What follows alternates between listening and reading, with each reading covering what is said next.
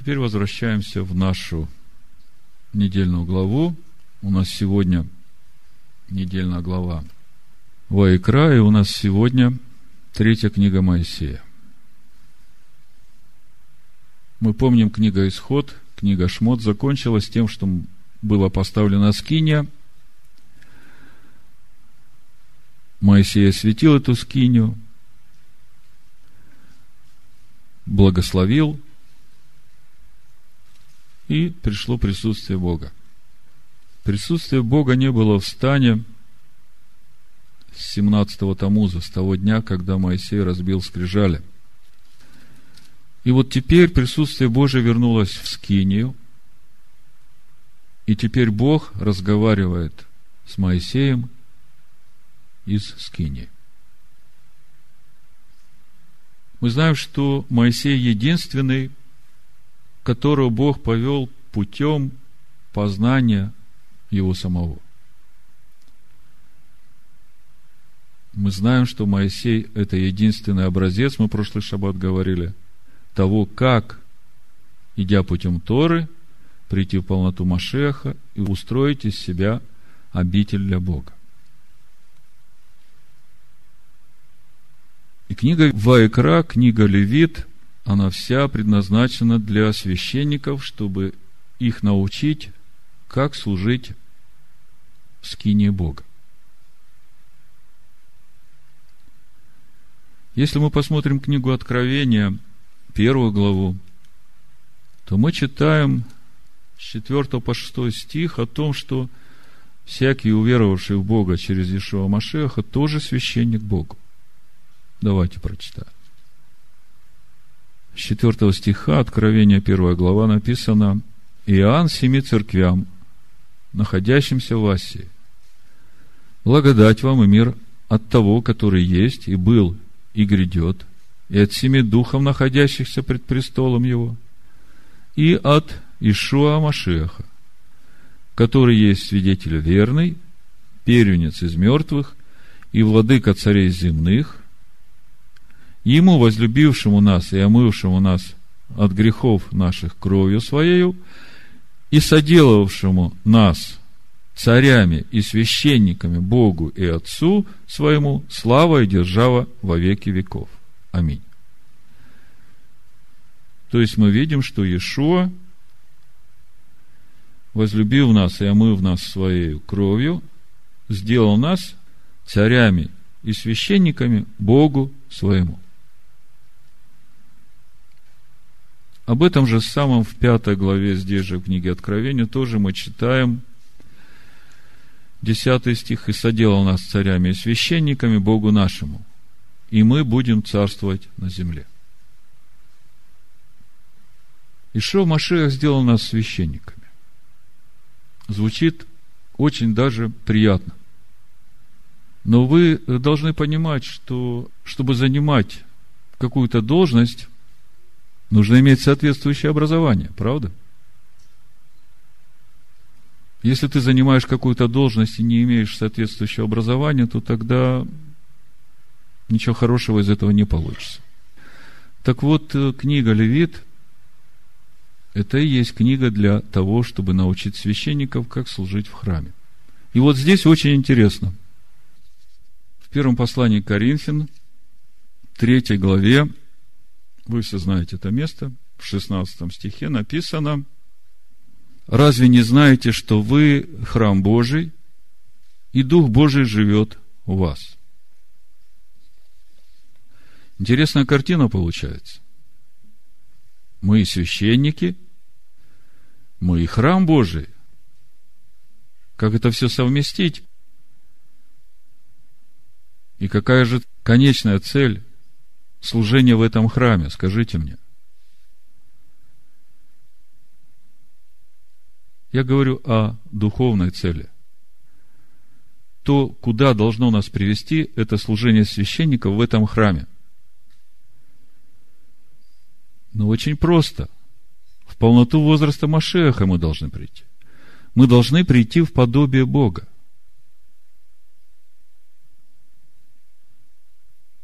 Помните, Бог сотворил человека по образу и подобию, мы читаем. в 26 стихе. Это как весь замысел Бога по отношению к человеку. Сотворить человека по образу и подобию своему.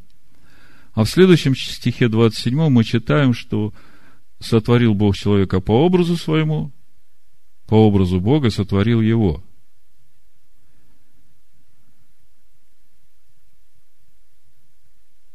А где же само подобие? Почему в замысле Бога сотворить по образу и подобию, а сотворил только по образу? Ответ очень прост. Путь в подобие – это путь совместного труда человека и Бога через познание этого дерева жизни, которое в центре Эдемского сада. И как же обретается это подобие? Как же приходит эта полнота возраста Машеха? Что для этого нужно? Книга Левит об этом говорит. Наша недельная глава как раз с этого начинается. Нужна жертва.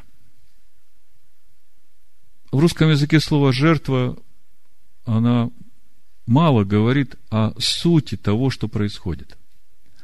Если смотреть на иврите, карбан – жертва, от глагола карав – приближение.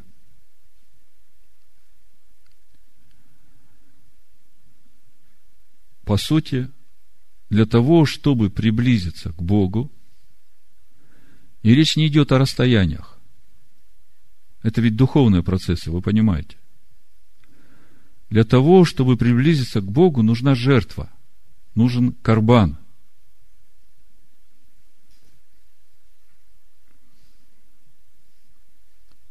Что же является этой жертвой? Вот смотрите, в духовном мире духовные сущности сближаются через единство мыслей.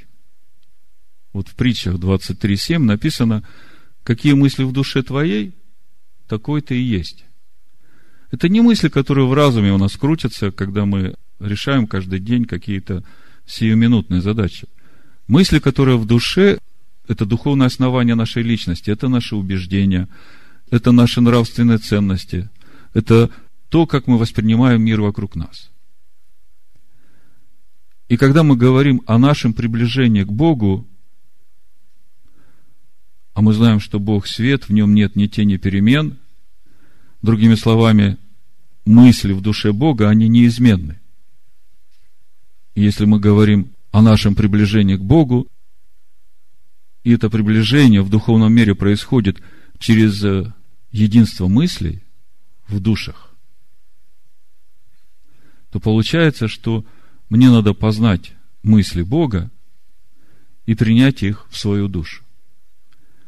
И для того, чтобы я смог принять их в свою душу, мне нужно мысли своей души убрать. Тогда мне скажите, что же будет жертвой?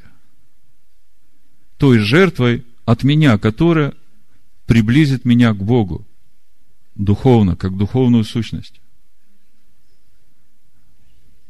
Моя душа со всеми ее мыслями, со всеми ее страхами, со всем ее опытом познания добра и зла.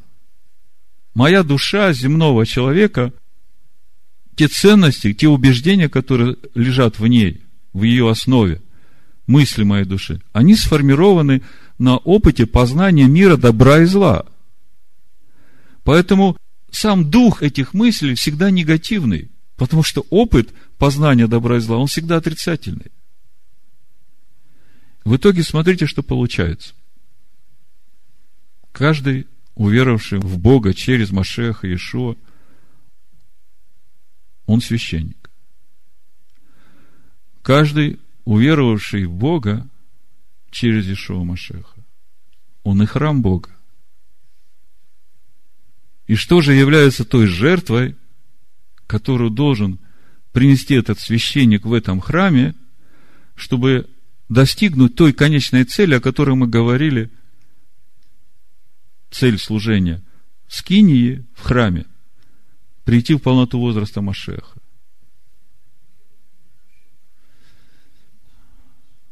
Свою животную душу, да, свою человеческую душу.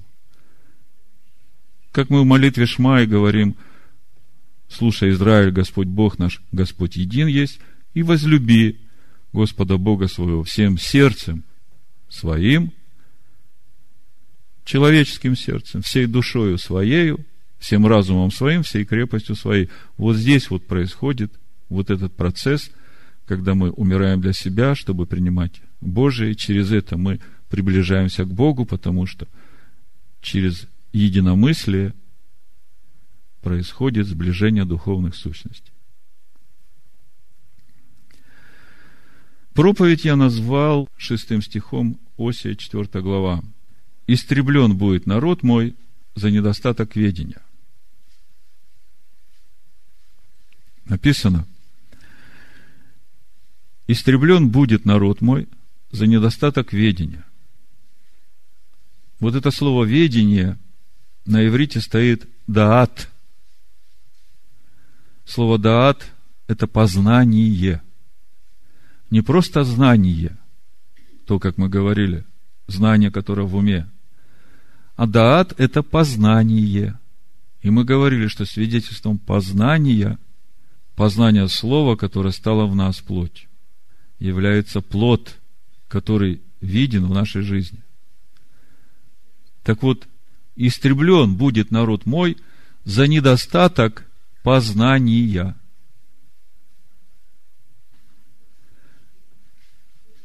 И дальше написано, так как ты отверг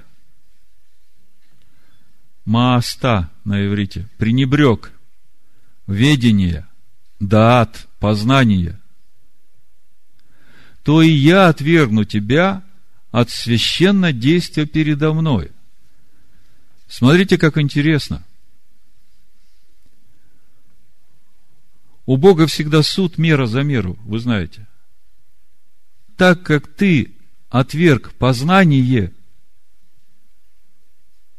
то я отвергну тебя от священнодействия. А мы только что разбирали, в чем суть служения священника в храме и какая конечная цель этого служения. Мы говорили о том, что мы священники, мы и храм – и наша душа есть та жертва, которую мы приносим Богу. Для чего? Для того, чтобы вместо своих мыслей принять Его. И в этом суть нашего познания Бога, свидетельством которого уже являются плоды. Так вот, Бог говорит, истреблен будет народ мой за недостаток познания, так как ты пренебрег познанием – то и я отвергну тебя от священнодействия передо мною. И дальше написано, и как ты забыл закон Бога твоего, то и я забуду детей твоих. Если опять вернуться к этому принципу мера за меру и попробовать понять, какая связь между детьми нашими и законом Бога.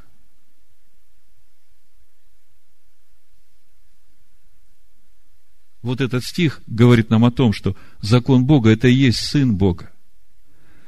И Бог говорит, как ты отверг моего сына, так я отвергну твоих детей. Еще раз прочитаю Ося 4 главу, 6 стих, вместе с теми комментариями, которые я уже дал. Истреблен будет народ мой за недостаток ведения, даат, за недостаток познания. Так как ты отверг, пренебрег ведение, даат, познание.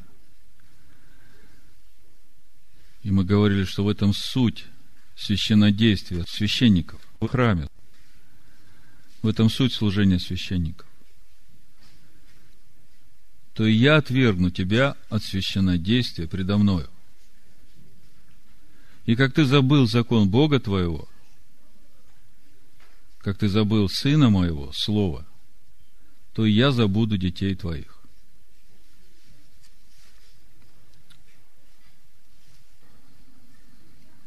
Значит, еще раз давайте вместе повторим эту простую мысль. Книга Левит, Тарат Каганим, учение для священников, рассказывает нам о том, как служить в скине Бога. И мы знаем, что вся Тора духовна. И все, о чем мы читаем здесь, в книге Левит, все жертвоприношения, что, когда и как приносить, это все относится к тем жертвам, которые мы приносим, как священники, в том храме, которым мы являемся, те жертвы, которые мы приносим. И кто-то сидит и думает, как все сложно. У нас есть одна жертва совершенно Иисус Христос. И чего тут еще напрягаться? Мы сейчас к этому придем.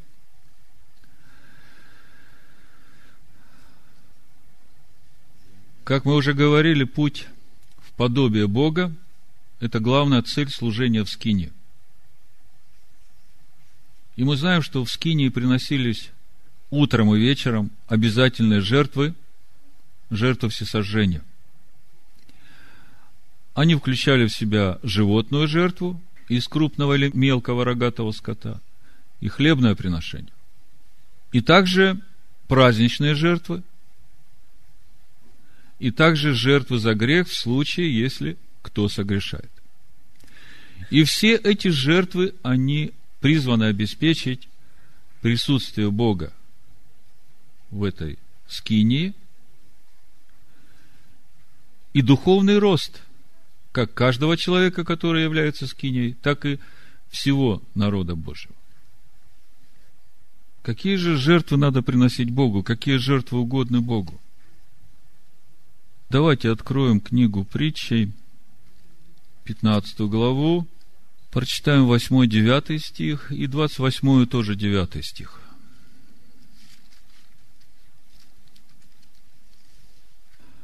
Написано, жертва нечестивых – мерзость перед Адонаем.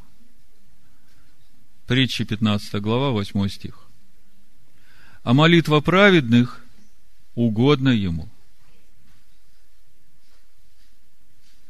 Девятый стих.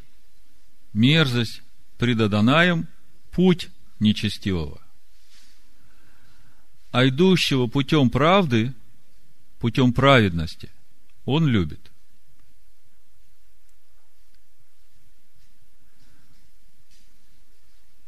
Вот как бы вы мне сформулировали разницу между нечестивым и праведником, просто размышляя над этими двумя стихами. Здесь есть ответ на этот вопрос. Тот, кто идет путем правды, праведник. Тот, кто не идет путем правды, нечестивый. Значит, тот, кто не идет путем его закона, жертва того – мерзость. Теперь откроем 28 главу притчи, 9 стих. Написано, кто отклоняет ухо свое от слушания закона, в тексте на иврите, от слушания Торы, того и молитва мерзость.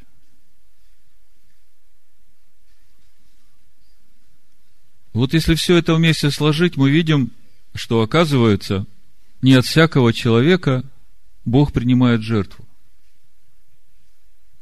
Что же нужно человеку для того, чтобы его жертва была угодной Богу? С чего все начинается? С чего начинается этот путь приближения человека к Богу? Наша недельная глава дает ответ на эти вопросы, но прежде я хочу несколько мест из Нового Завета прочитать. чтобы это более реально для нас звучало. Потому что, когда мы просто читаем Тору и не видим этого же в Новом Завете, это кажется нам никак не связано с нами самими. А я хочу вам показать, что вот именно Тора дает э, детализацию вот этого процесса, который происходит в нас. И когда мы э, читаем в Новом Завете, что должно происходить, то в Торе мы видим, как это происходит. И нигде в другом месте вы этого не найдете. Ну вот, э, давайте начнем с Евангелия от Иоанна, 8 главы, прочитаем с 31 по 36 стих. 31 стих читаю.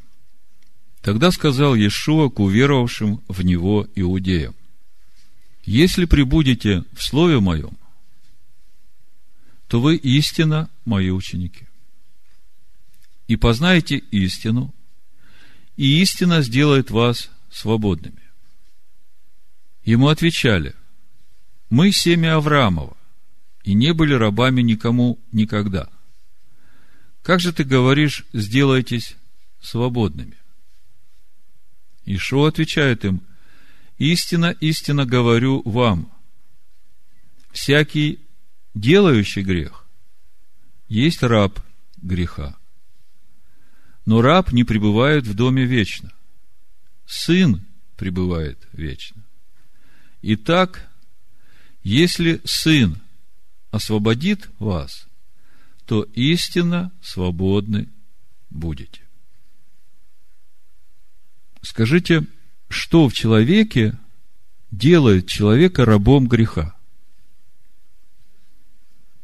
Его ветхая природа, проданная греху. Его похоти, похоть плоти, похоть очей, гордость житейская.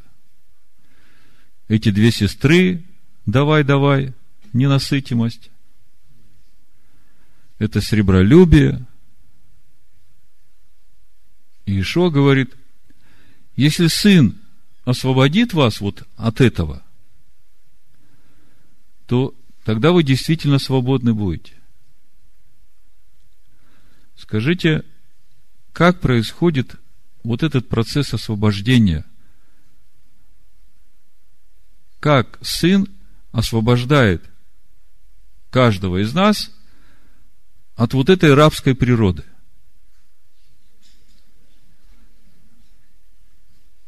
Но мы опять приходим к тому же. Мы сегодня будем во многих местах читать Писание, которые вы знаете, и увидеть суть одного и того же процесса, который описан у нас сегодня в Торе, в недельной главе.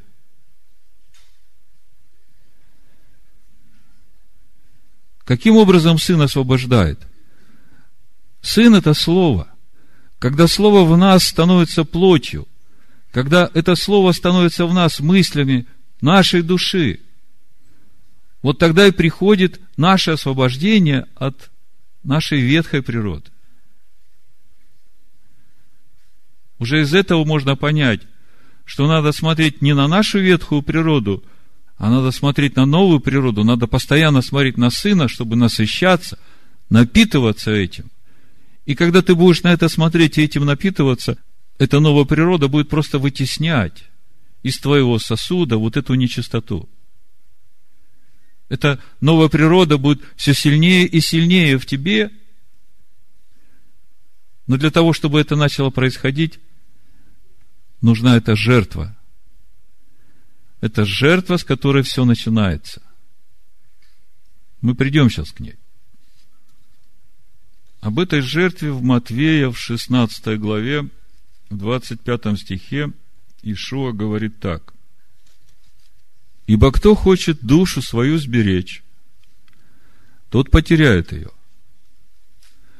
А кто потеряет душу свою ради меня, тот обретет ее». Обратите внимание, потеряет душу свою ради меня. Здесь как бы два взаимопроникающих процесса. Есть один процесс, когда мы теряем душу свою, и он не происходит сам по себе. В это же самое время, когда мы теряем душу свою, должно происходить принятие Его. Кто потеряет душу свою ради меня, тот обретет ее. Об этом же самом процессе в послании Галатов, второй главе. Снова и снова. Процесс один и тот же. И вы знаете все эти места Писания. 19, 20 стих. Законом я, то есть моя душа, умер для закона. То есть закон меня уже не судит, потому что я умер для него. Чтобы жить для Бога. Законом мое я умирает для того, чтобы закон жил там. Законом я умер для закона. Закон меня не судит, а закон уже живет во мне, чтобы жить для Бога. я сораспялся Машеху. Я со своими мыслями моей души человеческой распялся Машеху. Для чего? Уже не я живу, но живет Машех во мне. Мы много раз об этом говорим. Как это сделать? Как это реально обрести в свою душу. Можно исповедовать с утра до вечера, цитировать этот стих. Я сораспялся Машеху, уже не я живу, Машех живет во мне. Я сораспялся Машеху, уже не я живу, Машех живет во мне. С утра до вечера я сораспялся Машеху, Машех живет во мне. И я вера это исповедую, что оно так и есть. А если спросишь у него, а кто такой Машех? Что значит ты распялся Машеху? Как ты это понимаешь? А как ты понимаешь, что Машех живет в тебе реально? Можно это увидеть? Можно это пощупать?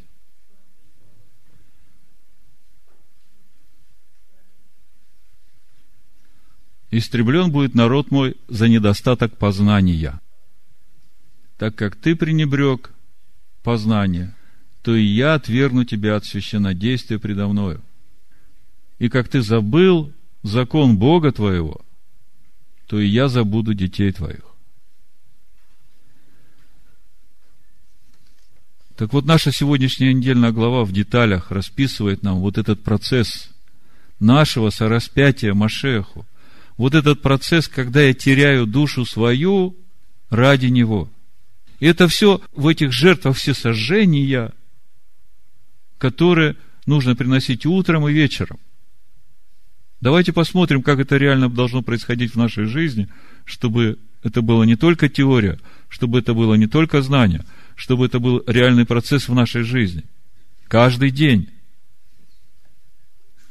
Вот смотрите, с чего все начинается. Книга Левит, первая глава. Я не буду вас перегружать, буду просто отдельные стихи читать, потому что мы уже не первый год это все разбираем – и очень хочется, чтобы это все было живым для нас. С первого стиха читаю первую главу. Написано, «И возвал Адонай к Моисею и сказал ему из скинии собрания, говоря, «Объяви сынам Израилевым и скажи им, когда кто из вас хочет принести жертву Адонаю, то если из скота приносите жертву вашего скота крупного и мелкого. И четвертый стих. И возложит руку свою на голову жертвы всесожжения, и приобретет он благоволение в очищение грехов его. Ну, во-первых, мы видим, что в жертву Богу можно приносить только домашних животных. Есть много чистых животных, но не домашних. Например, косуля или олень. Но речь идет о домашних животных. Если смотреть еще глубже, то речь идет о нашей человеческой душе. Душе нефеш, которая принадлежит этому человеку, который был сотворен из земли. Вы знаете, что душа человека при сотворении имеет двойственную природу. Она вмещает в себе земное и небесное. И все процессы, о которых мы читаем, о которых мы говорим, суть их проста.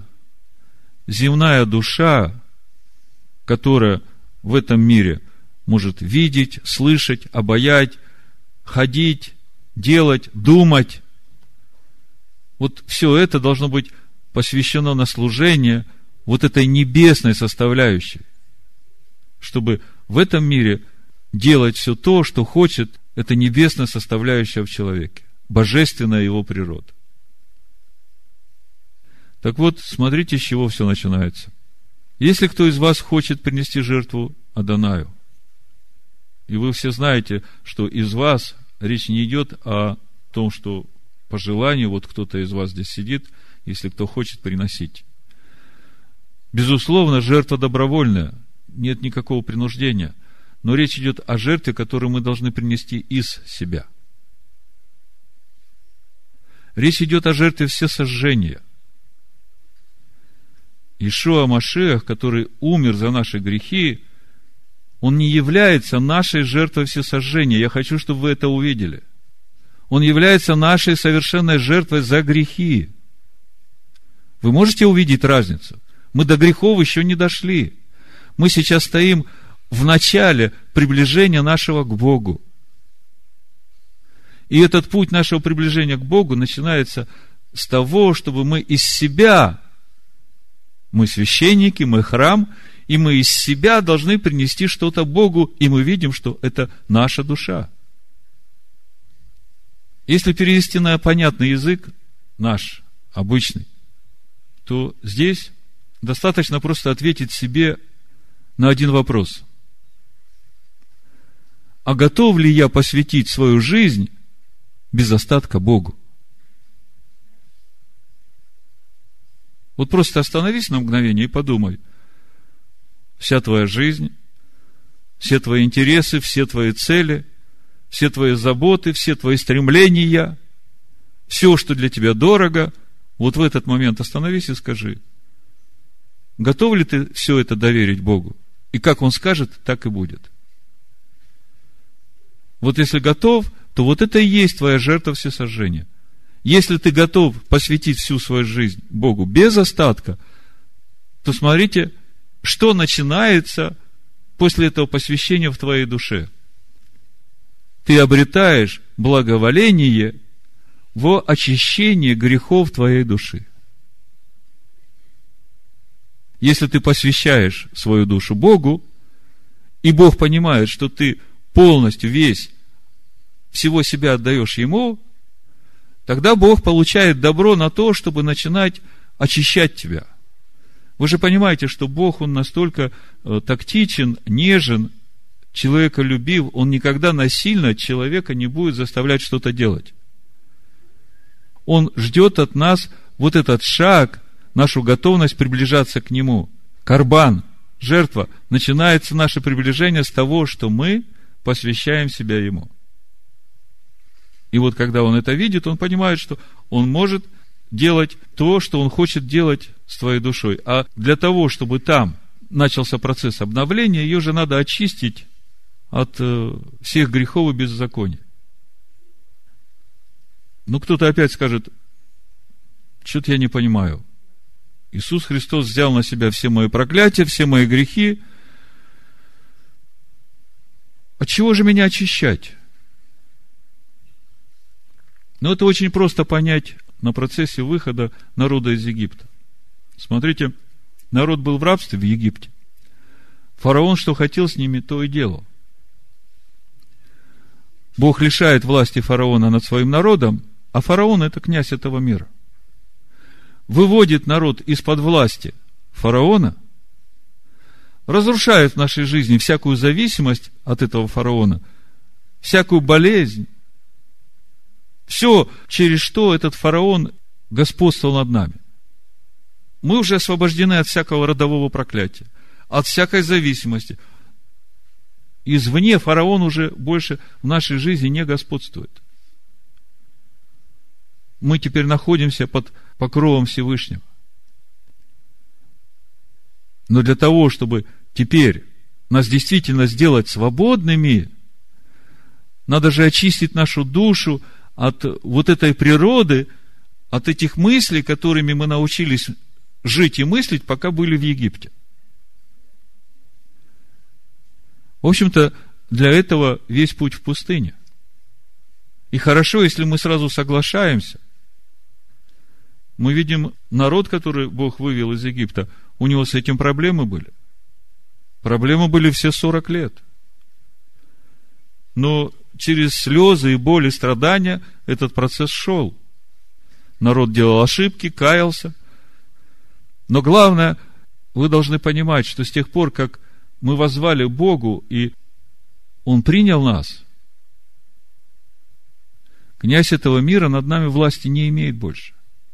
Мы должны понимать, что все, что происходит с нами на всем пути в пустыне, это работа Бога с нами. Вот чтобы вы это хорошо понимали. Помните восьмую главу Второзакония?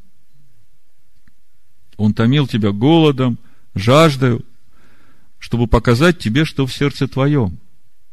Твоем сердце, чтобы ты увидел и чтобы ты от этого избавился.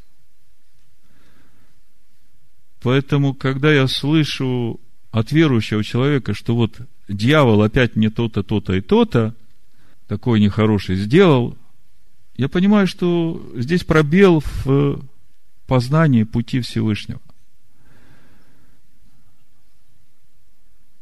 Все, что происходит в нашей жизни с того момента, как мы возвали Богу, и Он принял нас, сделал своими чадами, это все именно для того, чтобы очистить нас, очистить нашу душу, исправить природу нашего внутреннего человека.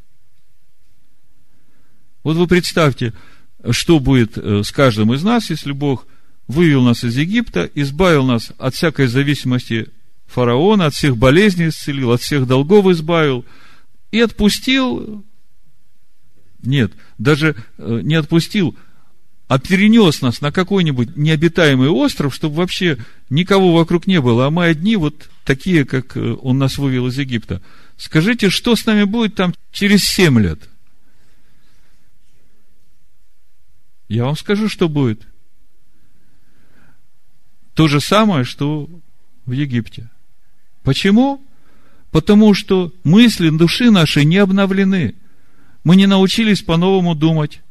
Мы не научились по-новому жить. Ишуа говорит, если прибудете в Слове Моем, познайте истину. А что значит прибыть в Его Слове? Но я понимаю, что надо читать каждый день Писания. Но этого достаточно? Нет, недостаточно. Надо еще жить именно так, как тебе открывается. Значит, наше приближение к Богу начинается с карбана, с жертвы. Жертвы нашей души. Бог получает свидетельство, что мы доверяем свою жизнь Ему, и начинается путь очищения нашей души, путь обновления нашей души – Следующую главу открываем, вторую главу, читаем о хлебном приношении. Не следует думать, что это что-то отдельное. Вот это хлебное приношение и жертва всесожжения, которое в первой главе, это как раз и есть вот эти две составляющие.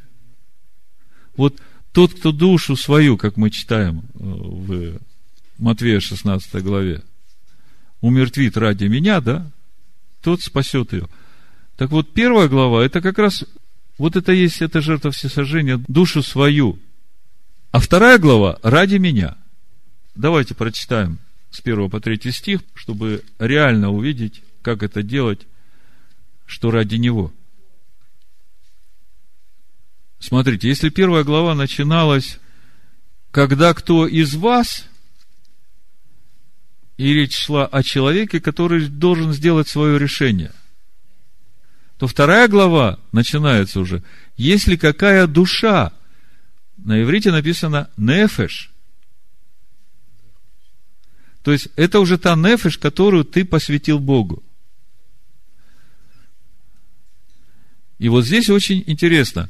Если какая душа хочет принести Адонаю жертву приношения хлебного, если смотреть, как написано на иврите, то здесь можно читать двумя вариантами. Венефеш кита крив карван минха ле аданай салет. Значит, вот это слово такрив можно прочитать как она принесет и как ты принеси. В итоге два прочтения. И как мы знаем, в иврите никогда одно не исключает другое, а наоборот, это полнота процесса. Смотрите, первый вариант читаем. Если душа принесет в жертву минху,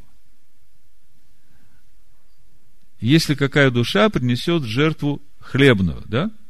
Это нам понятно. Но есть второй вариант прочтения. Если ты принесешь в жертву Минха душу, то есть, если ты принесешь в жертву Слову Божьему, хлебному приношению, свою душу, то есть, смотрите, в чем полнота. Я приношу в жертву хлебное приношение, и это мне понятно. Я беру хлеб, размолол его в муку, э, приношу в жертву Господу, сейчас посмотрим, как приносить. И есть другой вариант еще прочтения, когда я свою душу приношу в жертву вот этому хлебному приношению, которое готовлю. А мы знаем, что хлеб – это слово, да? Так вот, смотрите, как надо приносить свою душу в жертву Минха и как приносить нашей душе эту жертву Минха Господу, хлебное приношение.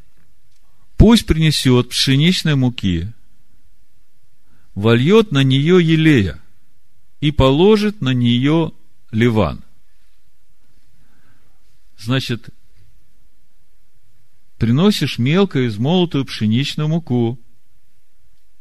Ну, пшеничная мука, мы понимаем, мелко измолотая, это э, слово, которое сходит с неба, да, которое мы очень мелко перемалываем, разбираем, смачиваем елеем. Скажите мне, откуда берется елей? Мы недавно совсем разбирали. Елей – это уже свидетельство познания. Помните, из двух маслин течет в чашу, чаша – это каждый из нас, золото, четвертая глава пророка Захария – а из этой чаши уже по трубочкам, семь трубочек к минаре, семь светильников, течет елей. И мы считаем, что вот эту муку мы должны приносить смешанную с елеем. То есть, не просто взял слово, перемолол, выписал в тетрадку, разобрал его в разуме, но ты должен еще смешать ее с елеем. А елей – это уже свидетельство твоего познания этого слова.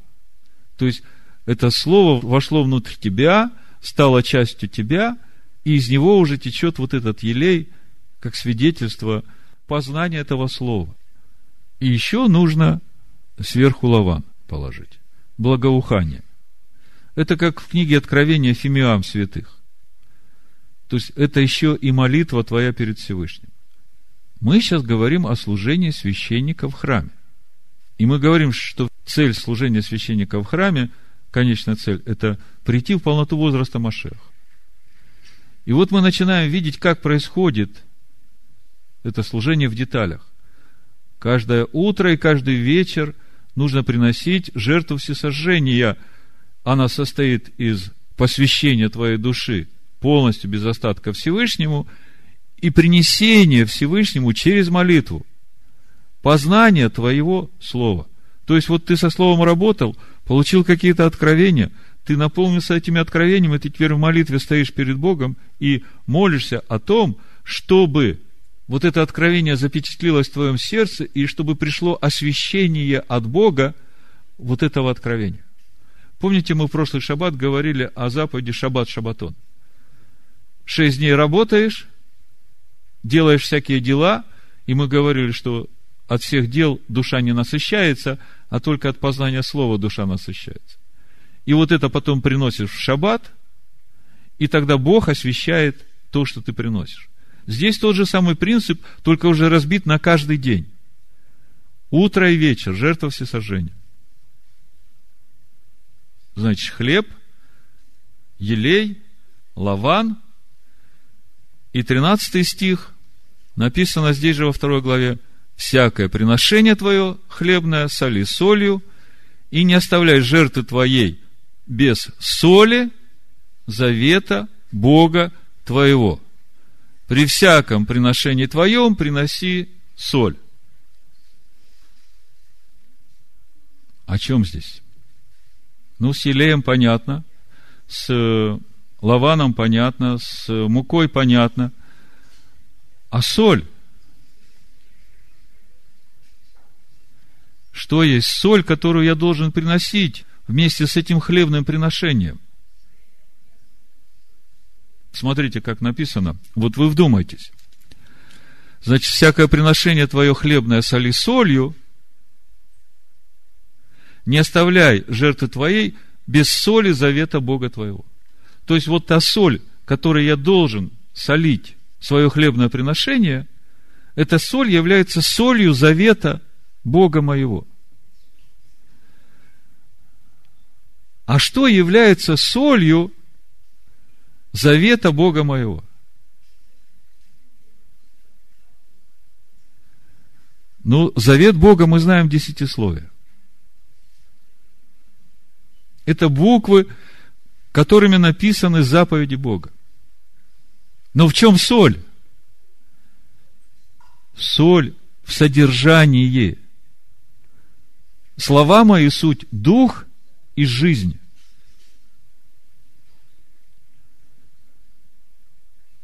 Слова мои, Ишо говорит, суть дух и жизнь.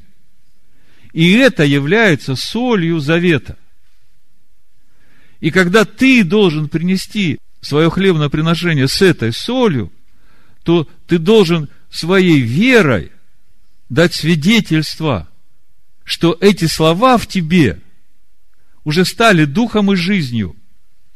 Знаете, это как? Вот когда слово в тебе становится плотью, твоем внутреннем человеке, приходит такое внутреннее знание. Я знаю, потому что я знаю, потому что это истина, и она во мне уже живет.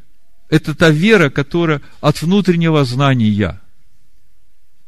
Вот это соль, которой я должен солить вот это хлебное свое приношение.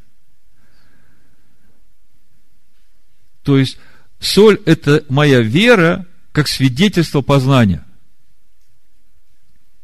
В итоге, что же мы приносим Богу? Мы приносим Богу свою душу в жертву, и теперь эта душа приносит Богу хлебное приношение, которое свидетельствует о познании Слова Божьего. В этом весь процесс нашего духовного роста, как священников, в полноту возраста Машеха. Он делает нас священниками. Дальше – когда были разобраны вот в этом наставлении, в учении для левитов э, жертвы всесожжения, дальше речь идет о мирной жертве, это моя благодарность Богу за все, что Он делает для меня. И потом начинается жертва за грех. Мы сейчас подходим к совершенной жертве, которая является Машех Иешуа. К Иешуа. К Иешуа. К Иешуа. К Иешуа. К Иешуа.